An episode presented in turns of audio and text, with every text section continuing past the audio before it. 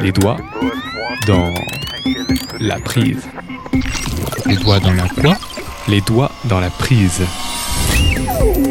Ma valise est prête. Donnez-moi deux minutes pour couper les compteurs et je vous suis. Pour aller où? Ah, ça c'est vous qui allez me la prendre. Les doigts dans la prise. Salut tout le monde, bienvenue sur So Good Radio, la radio où tu mets les pieds sous la table et les oreilles en mode avion. La voix qui vous parle, c'est encore et toujours moi, Romain Salas, votre hôte électro-curieux qui vous accompagne dans ce nouvel épisode des Doigts dans la prise, une émission imaginée avec Engie. Chaque semaine, vous le savez maintenant, je reçois une personne dont le métier œuvre à la transition énergétique. Une notion compliquée mais cruciale, c'est bien pour ça qu'on a lancé ce podcast, qu'on peut définir comme la transformation profonde de notre système énergétique, afin d'en diminuer l'impact environnemental. En gros, des gens qui tentent de réduire nos factures d'électricité et de décarboner nos modes de vie pour limiter notre influence sur la planète. Ils viennent tous les mardis nous voir pour parler de leur parcours, du sel de leur métier, mais aussi des défis qui les attendent et de l'avenir de l'énergie. Aujourd'hui, on va parler du rôle du soleil dans la transition énergétique, en partant, tenez-vous bien, du premier restaurant solaire d'Europe. Une guinguette à réflecteurs qui mijote des plats sans gaz ni électricité par la seule force des rayons. Oubliez donc que votre four électrique et votre barbecue charbon miteux. Place à l'avenir car visiblement, le futur sera solaire ou ne sera pas. Les doigts dans la prise. Pour en parler, j'ai fait venir tout droit depuis Marseille le fondateur de ce restaurant radieux, celui qui transforme les rayons en délices. Il trône sur sa chaise, le regard mutin, euh, les yeux irradiants, c'est Pierre-André Aubert. Salut Pierre-André, Salut Romain. Comment ça va Bah plutôt bien, écoute, hein, content d'être avec vous. Le voyage euh, à Marseille, euh, Marseille-Paris s'est bien passé Toujours, et puis ça permettait de voir euh, quelques collègues qui sont ici.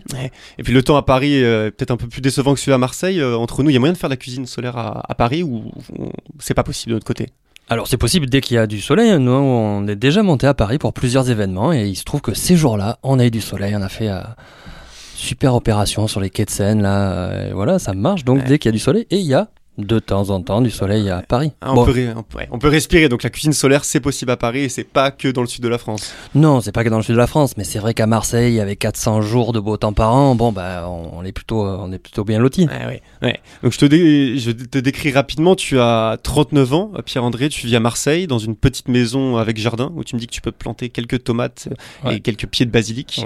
Quelle chance Euh, Et tu m'as confessé que parfois euh, tu te baladais dans la ville euh, avec ce qu'on appelle un longhi ou un dhoti, je sais pas si j'avais prononce ça bien. Ouais, c'est ça, ouais. Ouais, c'est des sortes de pagnes, euh, de pagnes jupes euh, indiens notamment, euh, notamment. Et euh, moi personnellement, les rares fois où je me suis baladé dans Marseille, non pas avec un pagne, mais juste avec un tote bag, j'ai l'impression d'être déjà parfois mal vu. Alors c'est quoi l'expérience avec un pagne ou une jupe? Ouais, j'avoue que je le mets pas forcément pour aller me balader dans Marseille euh, parce que parce que bon, ça serait euh, entendable, visible dans quelques quartiers, peut-être dans d'autres un peu plus difficilement. Mais bon, il y a, il y a un côté tellement multiculturel à Marseille aussi que en fait, je crois que c'est moi qui me mets des barrières et ça pourrait passer n'importe où. Hein. Ouais, ouais c'est dans ta tête, ouais. ouais parce que c'est une passion, euh, une passion pour des fringues euh, atypiques. Pour, pour- la preuve, euh, c'est que toi-même, tu as un profil atypique. Euh, D'abord parce que tu as créé une guinguette, une guinguette gastronomique. Donc c'est-à-dire que c'est possible de faire une guinguette qui est gastronomique et qui en plus tourne à l'énergie solaire. À première vue, on se dit que ça va pas ensemble, quoi. Une guinguette qui est gastronomique et qui tourne à l'énergie solaire. Comment t'as réussi à tourner ça? Ouais, disons que oui, on a on a fait un, un concept éphémère là en fait euh, qui tourne et en fait c'est juste se dire on a une vision dont on parlera peut-être un petit peu euh, plus en détail après. Et pour arriver à cette vision-là, ben, le chemin entrepreneurial pour y arriver euh, est passé par une version plus petite d'un grand restaurant avec un jardin et plein de choses autour. Donc ben, aujourd'hui, on est dans cette étape-là qui est euh, la version guinguette avec nos outils de cuisine solaire. Euh, et, euh, et voilà, on arrive à cuisiner. L'idée, c'est de faire une cuisine bistronomique, hein, euh, donc chouette, euh, plutôt végétale, sans être totalement végétarienne. euh, et on, on et local, avec. et local et de saison, on va, évidemment. on va y revenir. Euh, ton profil il est aussi intéressant parce que tu es euh, ingénieur de formation, mais tu es aussi cuisinier. Euh, Est-ce que c'est cette double casquette justement qui est quand même plutôt rare dans le, dans le milieu, qui t'a permis d'avoir cette idée euh, que d'autres n'ont pas eu avant? Alors totalement, c'est vraiment cette, euh, cette, euh, ce parcours, on va dire, parce que au-delà d'être, euh, d'être, d'avoir une idée là qui, qui jaillit un peu de nulle part, c'est plutôt un processus. J'aime bien prendre cette, euh, cette, euh, euh, cette métaphore, on va dire. Et hum, c'est parce que ben après mon parcours d'ingénieur, mon diplôme, mes expériences à droite à gauche dans différents pays, je suis allé passer un CAP de cuisine et j'ai fait mes classes de cuisinier. avant même d'avoir l'idée de me dire tiens c'est ça que je veux faire. Et c'est parce que j'ai appris à cuisiner dans de belles maisons, notamment étoilées, que qu'ensuite je me dis tiens, est-ce qu'on pourrait pas aller un coup plus loin là que juste se servir des produits locaux? Est-ce qu'on pourrait pas utiliser l'énergie locale? Et c'est là que ben, j'ai constaté qu'il serait possible de le faire. Mais là, c'est l'ingénieur qui a repris un peu le truc. Et c'est parce que tu mixes les deux que euh, finalement l'outil qu'on a créé est pratique pour les cuisiniers c'est bien cette euh, chose parce que peut-être euh, l'ingénieur aurait pensé à des choses plus efficaces entre guillemets, euh, mais qui seraient peut-être moins adaptées à la pratique de la cuisine telle qu'on le fait de manière classique dans un restaurant. Ouais, t'es dans la es dans la conception autant que dans l'utilisation de de, tes, de tes objets, ce qui permet de faire une vraie différence, j'imagine. Ah ouais, total. C'était vraiment pour pour pour ça, pour moi que j'avais fait au début ce fourneau. Donc. Et donc tu as commencé par des études d'ingénieur qui t'ont qui t'ont envoyé dans l'aéronautique. Et qu'est-ce qui s'est passé en fait? On a eu marre de fabriquer des composants pour avion, pour fusée, et tu as décidé de troquer un peu le, le ciel pour la terre, si, si j'ose dire? Ouais, il y avait un petit peu de ça. Il y a, y a le fait d'avoir validé un petit peu mon diplôme aussi, hein, avec 4 euh, ans de, boulot là, dans, dans le domaine. Et, euh, et un petit peu, oui, l'envie de. Et la possibilité surtout. C'est-à-dire que j'arrivais à une période de ma carrière professionnelle d'ingénieur où euh, ben, j'avais un petit choix à faire, soit temporiser entre guillemets et me prendre une année sabbatique. Certains font des voyages. Euh, ben moi, j'ai fait un CAP de cuisine. Donc euh, voilà, je me suis dit, tiens, je teste, je vais voir si ça me plaît en fait, parce que euh, c'est important. Et ben, j'avais pas de d'enfants, j'avais pas de comment dire, de, de, crédit sur le dos à ce moment-là. Donc tout était possible. Ouais, c'était possible déjà de tenter. Et une fois que j'ai tenté, ben, ça m'a plu, puis j'ai continué et ainsi de suite. Et donc voilà, c'était c'était la, la la bifurcation jolie quoi. Et t'es passé d'un donc t'as commencé par un CAP et t'as as, été formé en cuisine à la Chassagnette si je le prononce bien ouais qui est un des rares restaurants bio étoilés ouais. si je me trompe pas ouais, donc finalement tu fais pas les choses à moitié quoi c'est t'es parti dans la, dans la, dans la piste de l'ingénieur puis après tu t'es lancé euh, corps perdu presque dans le dans la cuisine ouais bah tant qu'à à faire euh, moi j'allais pas faire un la cuisine, c'est quand même un métier où il y a un grand apprentissage. On peut pas se, c'est pas parce qu'on fait trois recettes à, la maison euh, qu'on est cuisinier professionnel, c'est savoir s'organiser, c'est savoir en fait euh, sourcer des produits, c'est beaucoup de compétences qui s'apprennent euh, parfois sur le tas et aussi un petit peu euh, pendant le CAP. Hein.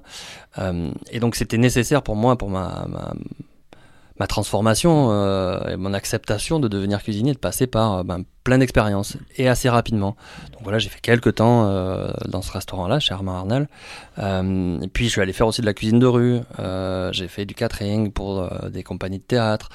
voilà, donc plein d'expériences à être ouais, pour apprendre parce que c'est vraiment ça. Et c'est à travers ces expériences-là que du coup, je me suis fait une meilleure idée de ce que je voulais proposer comme euh, vision d'un restaurant. Et là où tu as dû apprendre aussi, j'imagine, c'est en Inde, là où tu as vécu euh, plusieurs, plusieurs années dans ton travail de, dans ton métier d'ingénieur. Est-ce que c'est le soleil du pays qui t'a montré justement l'étendue de, de sa puissance? Alors, il y, a un petit peu de ça, hein, euh, il y a un petit peu de ça, mais j'avais pas vraiment euh, cette idée-là claire parce que j'étais encore ingénieur là-bas. Donc, certes, à la fin de mon, mon, séjour en Inde, j'avais cette, euh, bah, cette volonté de rentrer en France et de faire un CAP. D'ailleurs, pour la petite anecdote, c'est assez drôle. Euh, au début, je me disais, est-ce que je rentre en France ou est-ce que j'ouvre juste un restaurant là un peu et, et ah que ça marche. ouais parce que ça en fait c'est sûr que ça marche tu vois avec un concept un peu French Tally et tout. Déjà cuisine solaire en Inde ouais. non non non, juste euh, ouais, cuisine française euh, comme en fait on pourrait en faire tu vois bonne cuisine de base quoi parce que j'aimais ça et je cuisinais depuis un moment mais sans être professionnel. Et en fait c'est par un, une erreur sur mon adresse que je n'ai pas eu la carte officielle qui permet d'être entrepreneur étranger en Inde. Et du coup, il m'a été refusé cette carte-là, alors qu'elle n'est pas, pas facile à avoir. Et donc, c'est un peu cette anecdote qui a fait que, en fait, je ne pouvais pas créer un business tout de suite en Inde pour une vraiment c'est qu'il y avait euh, une erreur dans l'adresse où j'étais euh, chez moi. Et c'est ça, qui, a fait que bah, je pouvais pas créer de business en Inde tout de suite. Donc j'ai pris ça un peu pour un signe. Je me suis dit bon bah ça veut dire qu'il faut d'abord que j'aille en France je vais faire mes classes. Puis s'il faut je reviendrai en Inde et euh, je crée ce truc là hein. mais la suite a décidé autrement. C'est un petit coup du destin. Donc on mmh. aurait pu avoir un Pierre André qui aurait monté son restaurant en Inde peut-être à Bangalore de cuisine française. Une chaîne de restaurants carrément dans un univers parallèle peut-être. Et tu sais si la cuisine à, à l'énergie solaire elle est pratiquée en Inde ou dans d'autres pays euh, particulièrement ensoleillés Oui, en Inde en fait euh, énormément, euh, par un, ricochet entrepreneurial, notamment le, grand miroir qu'on utilise qui a été inventé par Monsieur Wolfgang Scheffler en Allemagne il y, a, presque 30 ou 35 ans. ben, il y a un entrepreneur indien qui s'est dit ah waouh c'est une chouette idée ça aussi. Et il en a fait un, peu une success story. Et l'objectif, c'était là-bas surtout de faire le plus à manger possible pour le plus grand nombre de gens avec le moins d'énergie possible, ou en tout cas l'énergie euh, solaire disponible. Donc en fait, eux, ils ont fait des centrales vapeur, des usines vapeur, et en fait, ils les ont installées sur les, les toits de, de temples de pèlerinage, des endroits. Alors, Oh. évidemment, quand on parle d'Inde, c'est toujours des échelles un petit peu euh, différentes. Les ordres de grandeur sont, Voilà. c'est différent. ouais. Et il y a, je crois que la plus grande cuisine solaire, entre guillemets, euh, la cantine solaire, peut servir jusqu'à 10 000 couverts par jour. Donc c'est colossal. Nous, euh, on s'est dit, bon, chouette, c'est une bonne idée, mais euh, au lieu de peut-être servir 100 couverts avec un seul euh, miroir, on s'est dit, on va peut-être descendre à 30 couverts, mais essayer d'en faire un truc plus quali, et non pas de juste faire la plus grosse cantine possible, mais la- le meilleur restaurant possible. Ah, c'est des, chiffres qui sont, qui sont impressionnants pour l'Inde. Nous, on va, on va revenir en France maintenant euh, sur ton restaurant, le, le Présage. Euh, à quoi il ressemble ta cuisine solaire à toi? En fait, tu as une sorte de conteneur aménagé sur un terrain dans le 14e arrondissement de Marseille, sur lequel tu as du coup ta guinguette. Et tous les jours, tu cuisines avec l'énergie du soleil, euh, différents produits locaux et de saison, c'est ça? Exactement, voilà. On est donc dans le Technopole de Château-Gombert, dans le 13e arrondissement. 13013 représente. et, et du coup, voilà, on- en fait, on a, on a notre fourneau de cuisine solaire. Il est, euh, ce qui est assez intéressant dans le design qu'on a créé, c'est qu'on a donc un grand miroir qui concentre la lumière à travers, on va dire, la cloison euh, du conteneur, de la cuisine. Et donc, ça rentre dans le fourneau et cette lumière, on la renvoie pour chauffer par en dessous une plaque en fonte. Et cette plaque, elle va monter dans son centre à plus de 400 degrés.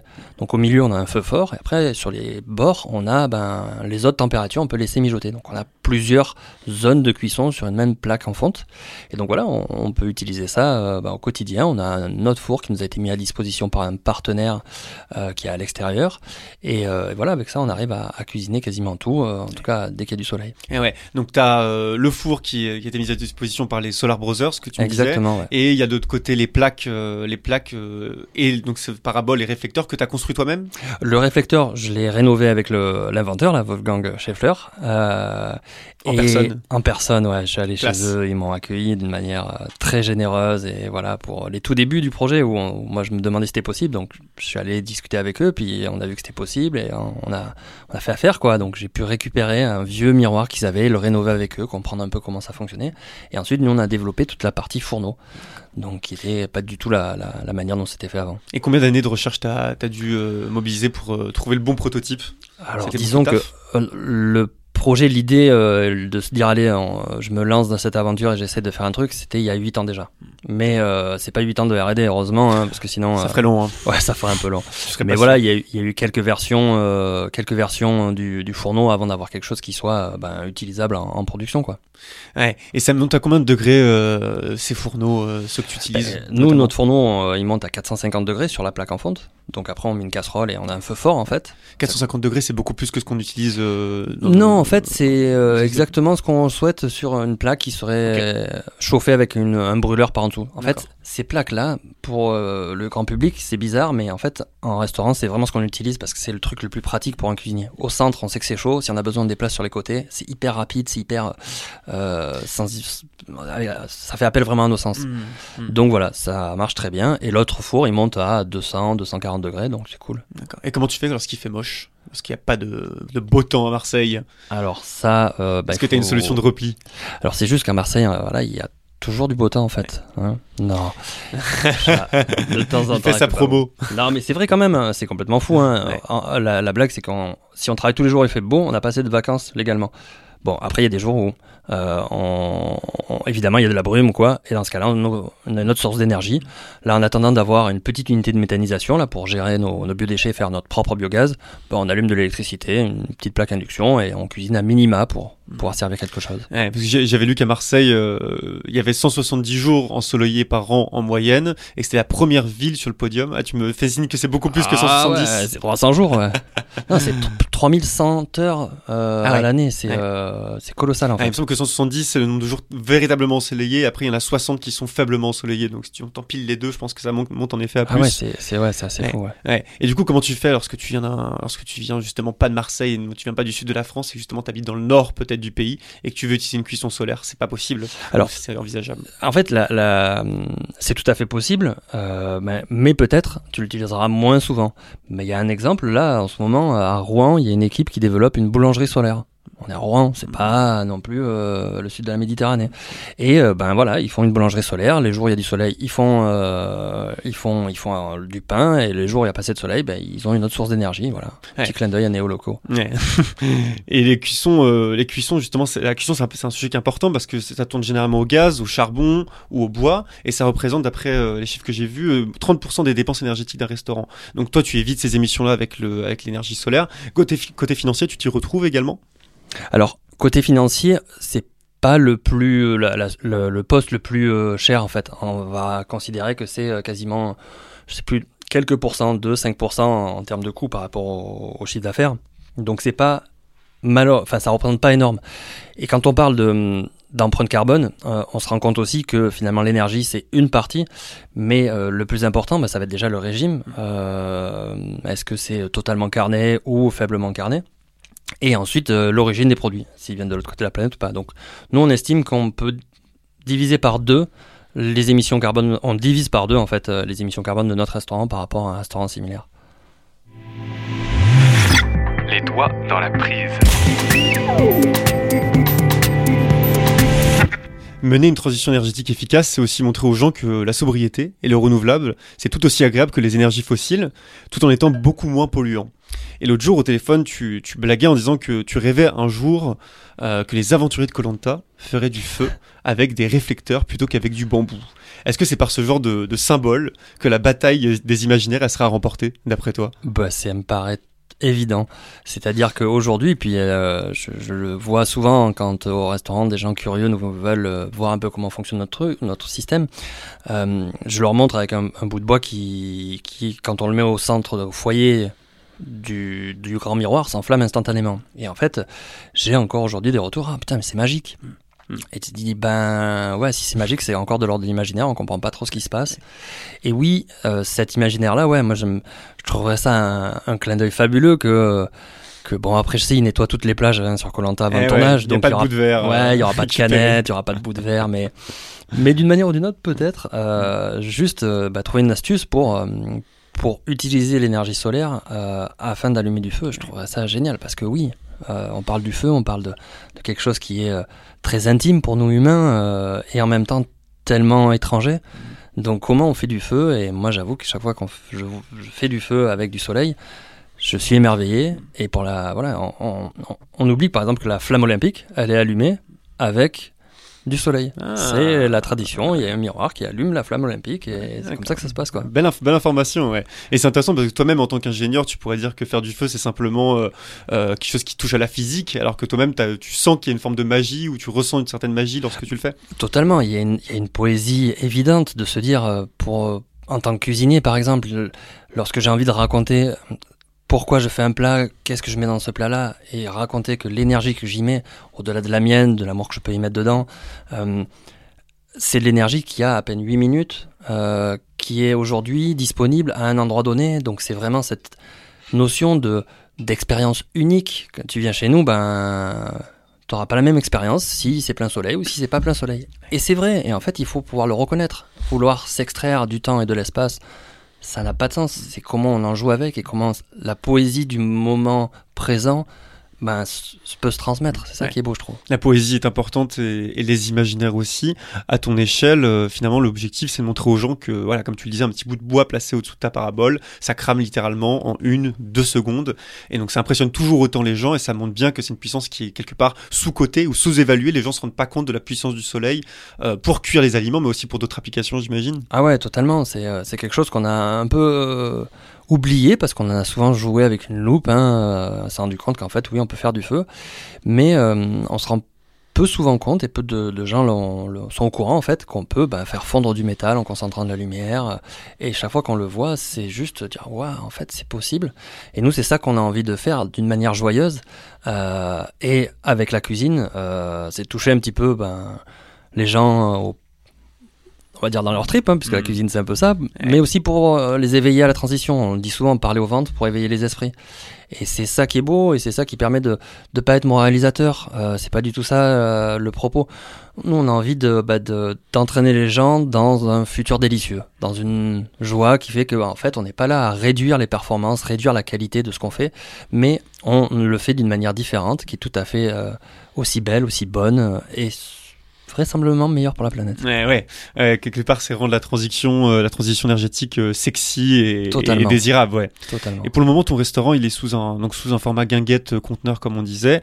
Et d'ici 2023, il y a des ambitions qui, qui sont en train de se poser. Et le restaurant deviendra un restaurant dur qui sera bioclimatique. Donc, c'est des petits plats dans les grands pour, pour les prochaines années qui viennent. C'est ça, ouais. Bah, monter peut-être un peu en gamme aussi, mais c'est aussi présenter euh, et faire ressentir l'expérience euh, globale, parce que euh, bah, manger, euh, c'est partager, c'est aussi produire.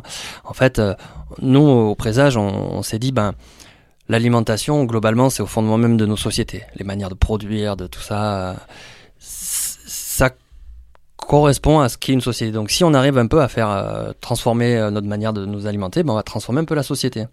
Et nous, on a envie de le faire via une expérience euh, ludique. et donc, on voudrait, on va réaliser un bâtiment bioclimatique. Donc, tu peux venir et te dire, en fait, juste, ah il n'y a pas de chauffage et pourtant, il fait trop bon parce que c'est bien pensé.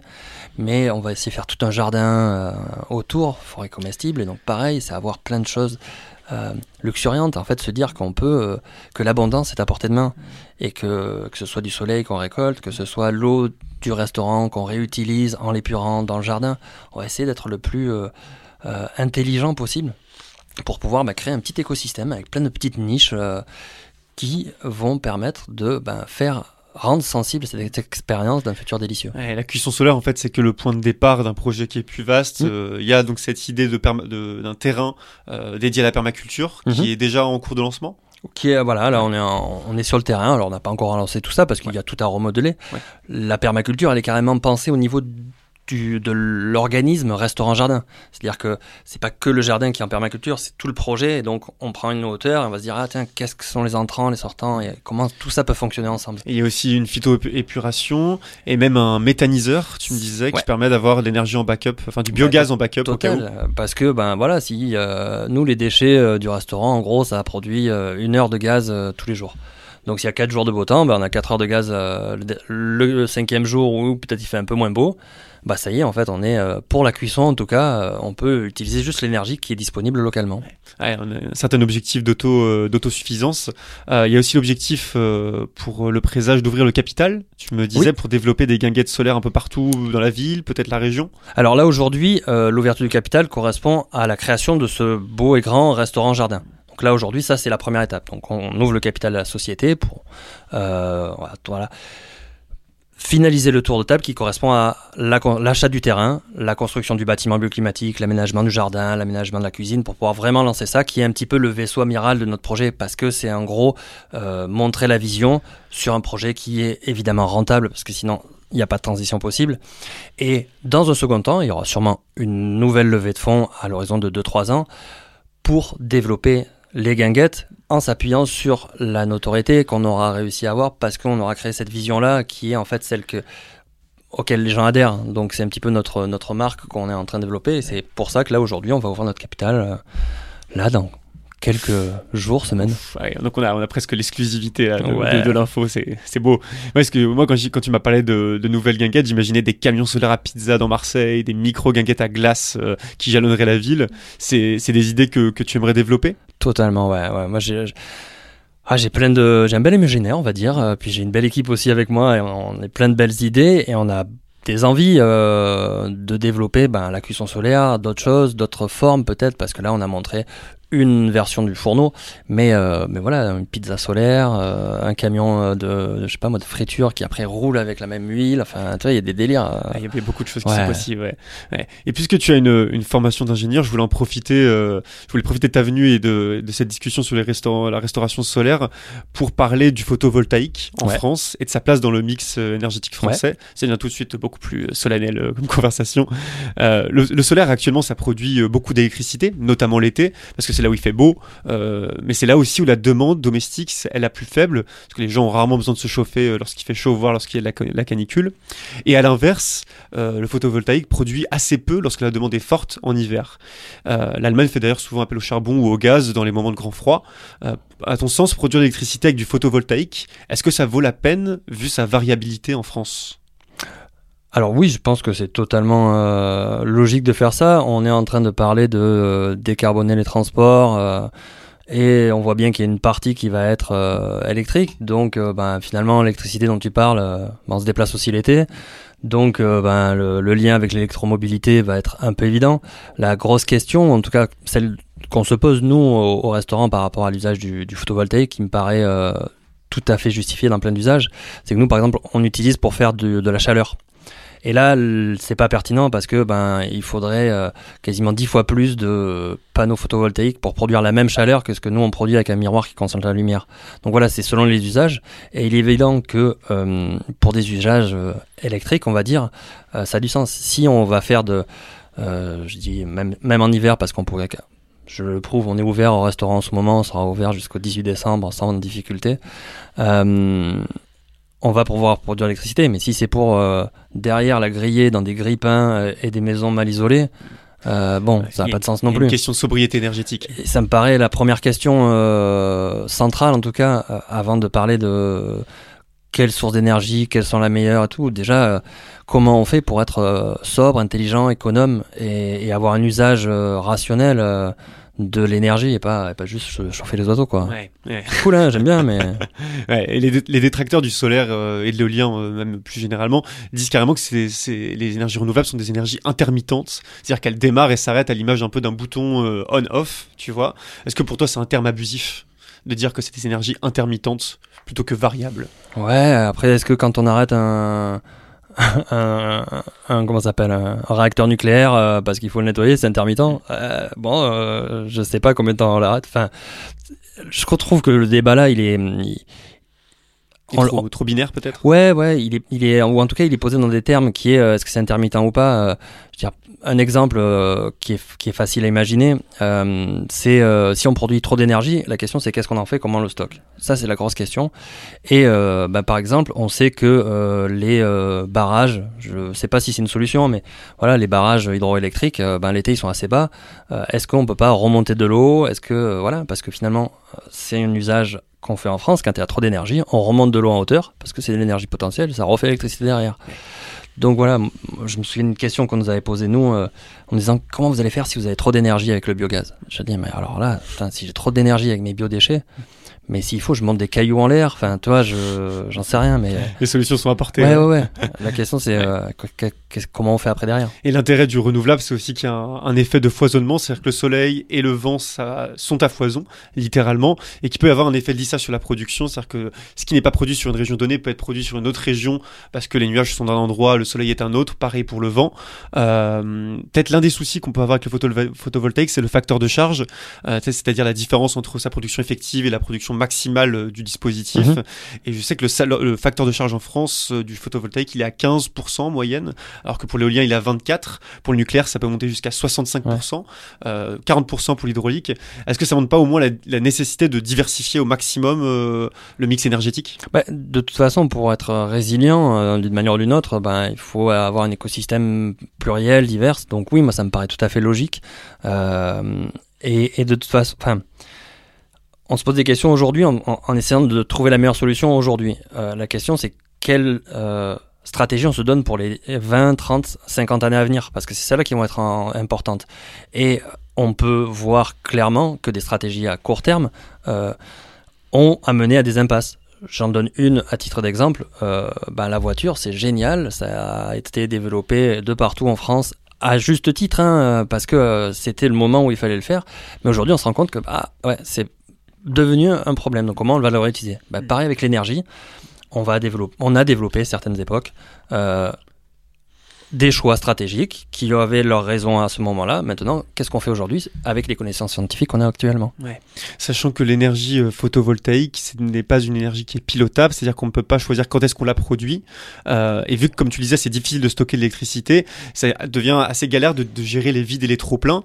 Euh, finalement, est-ce que ce serait pas mieux de faire comme... hop, tu as l'air de... Ben, oui, en fait, c'est qu'aujourd'hui, non, mais c'est qu'aujourd'hui, en fait, on a du mal à la stocker parce qu'on on n'a pas de, de de stockage, on n'a pas de batterie, machin.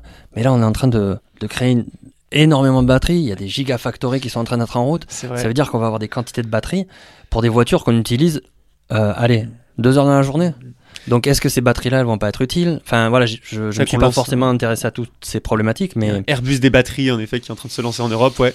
Enfin voilà, c'est des choses qui solution. vont à- arriver aussi. Donc euh, ces questions-là d'intermittence, euh, de stockage, c'est aussi lié à des questions sociétales, à la fois économiques. Donc quel est le prix de l'énergie et euh, est-ce que c'est compétitif Mais la deuxième, c'est aussi euh, socialement, sociétalement, est-ce qu'on accepte de continuer à extraire du pétrole, à faire des marées noires euh, ou pas. Enfin voilà. Et sachant que le débat se porte beaucoup sur le photovoltaïque, mais que finalement le solaire thermique, du coup c'est ce que toi tu utilises Mhm. euh, pour ta cuisine, ça marche euh, visiblement vachement bien. Euh, Est-ce que la solution serait pas aussi d'installer un maximum de panneaux pour chauffer sa maison, chauffer son eau, Alors cuire moi, ses je- aliments? Je, je comprends pas comment on en est encore si loin, en particulier dans le, dans le sud de la France. hein. On est à des, des années-lumière, j'ai envie de dire, de, de ce qui était fait en Allemagne. Mais rien que les chauffe-eau solaires qui sont partout dans le monde. euh, nous, on a un fabricant de chauffe-eau solaire, Cyrus Solar, qui est extraordinaire, qui en met de partout dans le monde, sauf en France, parce que bah, finalement, on n'en met pas. Alors que chauffer de l'eau, euh, on en a un aussi, nous, hein, sur le resto. Euh, tu fais de l'eau à 80-90 degrés, quelle que soit la, la saison. euh, ça marche hyper bien. Donc c'est voilà. Oui, il faut en mettre de partout et le plus rapidement possible. Les doigts dans la prise. Parler de transition énergétique, c'est aussi se projeter sur euh, les énergies qui vont permettre d'assurer notre avenir. Euh, entre les pro-renouvelables, les nucléaristes et les fans d'hydrogène, toi, où est-ce que tu te situes, euh, Pierre-André, sur, sur ce sentier un peu sinueux de la transition énergétique? Est-ce qu'il y a une énergie qui te paraît être l'énergie de l'avenir, l'énergie du futur? Ou est-ce qu'au contraire, c'est un mix de différentes euh, sources? Moi, il y a un truc que j'aime bien, c'est l'idée de décentraliser aussi quand même, euh, d'avoir euh, de l'énergie un peu plus locale, parce que ça me paraît être euh, plus résilient, tout simplement. Donc, de produire localement, ça me semble intéressant. Après, qu'il y ait quelques points, quelques nœuds du réseau qui ont une capacité de produire plus pour alimenter le réseau en cas de besoin, ça semble logique aussi dans ce mix-là. Nous, au restaurant, on a, on a réussi à bah, décarboner quasiment la, cuisson. On n'a pas encore, on a encore des frigos, donc on a l'électricité aujourd'hui. hein. Mais pour la cuisson, on va réussir grâce euh, à nos biodéchets, au méthane et à l'énergie solaire, à ne plus utiliser de, de- de sources autres que celles qui sont localement produites. Donc voilà, ça c'est déjà complètement fou. Et ce qu'on essaie de dire, c'est que c'est possible dès aujourd'hui. C'est-à-dire que peut-être ça coûte un petit peu plus cher, mais des solutions technologiques, techniques existent déjà. Certaines sont relativement simples à mettre en œuvre, d'autres un petit peu plus compliquées. Mais c'est ce mix-là, à mon avis, qui est intéressant. Et, euh, parle, si on parle un peu du futur. euh, On va y venir. Ouais, alors, On va y euh, venir. ok. Parce que moi, je voulais rebondir sur ce que tu disais, l'idée de euh, décentraliser euh, la production d'énergie, c'est aussi donc quoi, aller là où l'énergie se trouve. Euh, C'est-à-dire par exemple créer, créer des barrages hydrauliques qui se trouvent voilà, près des fleuves et des montagnes, ça, ça paraît assez logique. Des panneaux photovoltaïques qui sont plutôt dans le sud, des éoliennes qui sont plutôt dans le nord parce que c'est là où il y a beaucoup de vent. Euh, Est-ce que ça veut dire que si un jour tu viens vivre à Lille ou à Saint-Malo, tu seras capable de créer une cuisine éolienne spécifiquement ou une cuisine hydraulique, géothermique même? Ouais, euh, je pense, ouais, euh, bah, faire avec les ressources euh, disponibles localement, hein, euh, et donc jouer avec, et ben peut-être on, on va faire les choses différemment. hein. Il y a eu du coup une question qui est un peu plus sur l'ordre de l'imaginaire, un peu, un peu moins sur la question prospective. Euh, si tu devais imaginer, toi, l'énergie du, l'énergie du futur, une énergie qui n'existe pas encore et qui permettrait euh, notamment de nous sauver de la crise euh, climatique, ou en tout cas diminuer ses effets, mais peut-être surtout de nous sauver de nous-mêmes, ce serait quoi à ton avis? Hmm. Question difficile. C'est la dernière. D'abord, d'abord, il y a ce côté d'être intelligent et d'être sobre, parce qu'avant de chercher absolument euh, quelle source d'énergie va nous permettre de continuer à, à consommer comme des dingues, euh, ben, se poser la question de comment on vit ensemble. euh, et ça me paraît cette intelligence-là et cette énergie-là. Ouais, donc il y a Enfin, cette idée de sobriété, de Ouais. d'intelligence collective. Ouais, et du coup, cette énergie, moi, j'ai toujours euh, constaté, en fait, je me suis dit, souvent dit, euh, nous, dans, nos projets, on fait et on essaie de, de, de faire euh, petite, à notre petite échelle un exemple joyeux de, de transition. Et, euh, et je me dis, ben, il y a une quantité d'énergie disponible dans la société, dans les gens, dans la créativité. Si cette énergie-là, là, euh, au lieu de la mettre parfois contre un système qui nous plaît pas, on la met juste à créer autre chose. Mais c'est colossal la quantité d'énergie qui est disponible pour juste imaginer, créer des choses qui n'existent pas encore. Et c'est là où on a besoin euh, de nos imaginaires, on a besoin de cinéma, de BD, de science-fiction, de restaurants qui proposent un imaginaire joyeux, nous permettant, nous, société, de nous projeter dans autre chose. Parce que euh, c'est ça qui autorise finalement à penser en dehors de, de- de la boîte et à imaginer de nouvelles façons de s'organiser, de nouvelles façons de consommer, de, de produire de l'énergie et tout ça. Ouais, parce que finalement, euh, l'imaginaire, il est quand même saturé des énergies fossiles qui sont dans le, dans le paysage industriel euh, et même domestique depuis 100 ans, 150 ans. Et il s'agirait d'élargir un petit peu cet horizon et de retrouver un rapport euh, à la fois sensoriel et en même temps euh, presque intellectuel aux, Ouais, ouais, ouais. aux énergies renouvelables. Ouais, moi je trouve surtout sensoriel. Il y a, il y a, hum, il y a comment s'appelle, un, mouvement un petit peu de, on va dire euh, artistique euh, qui, qui a un peu démarré. C'est les solar punk, ils appellent ça un peu. C'est c'est la post steampunk où il y avait plein de machines et tout. Là, c'est se dire, imagine euh, l'énergie solaire qui est quand même relativement disponible, qu'on utilise très très peu hein, au final, parce que je crois que ce qui tombe, je veux pas dire de bêtises, mais ce qui tombe en énergie solaire dans le Sahara, ça équivaut à la consommation mondiale en fait.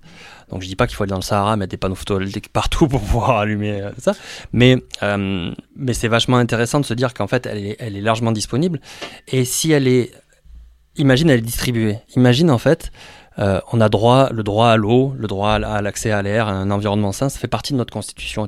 Imagine le droit à, l'accès au soleil. D'un coup les transformations radicales, presque que ça peut avoir dans nos villes, dans l'urbanisme, tu peux plus me mettre à l'ombre ça devient vachement euh, fou- et en même temps tellement logique de pouvoir avoir accès aussi à cette ressource-là.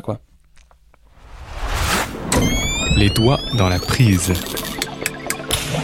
Merci Pierre-André pour ces réponses euh, qui sont probablement aussi savoureuses euh, que ta cuisine. Yeah, merci. Merci d'être venu, en, notamment de Marseille, spécialement pour nous voir, malgré une météo qui ne réserve pas, peut-être pas un si bel avenir que ça à la cuisine solaire. Apparemment, c'est peut-être plus, euh, plus équilibré, équilibré que ce que je pensais. La prochaine fois que je descends, en tout cas, je viendrai déjeuner Avec plaisir. à ta guinguette, euh, histoire de découvrir quel goût a le soleil. Merci aussi à vous qui nous avez écoutés, en espérant que cet épisode vous ait motivé à acheter une cuisine solaire pour faire rissoler vos patates. L'émission est dès maintenant disponible en podcast sur notre site internet sogoodradio.fr. Un dernier merci à Ronan pour l'éditorial et à Sullivan et Thomas pour la technique. Je vous souhaite à toutes et tous une bonne soirée, en espérant vous avoir convaincu au fil de cette émission à troquer votre SUV pour un vélo et votre steak haché pour des lentilles. À très vite Les doigts dans la prise.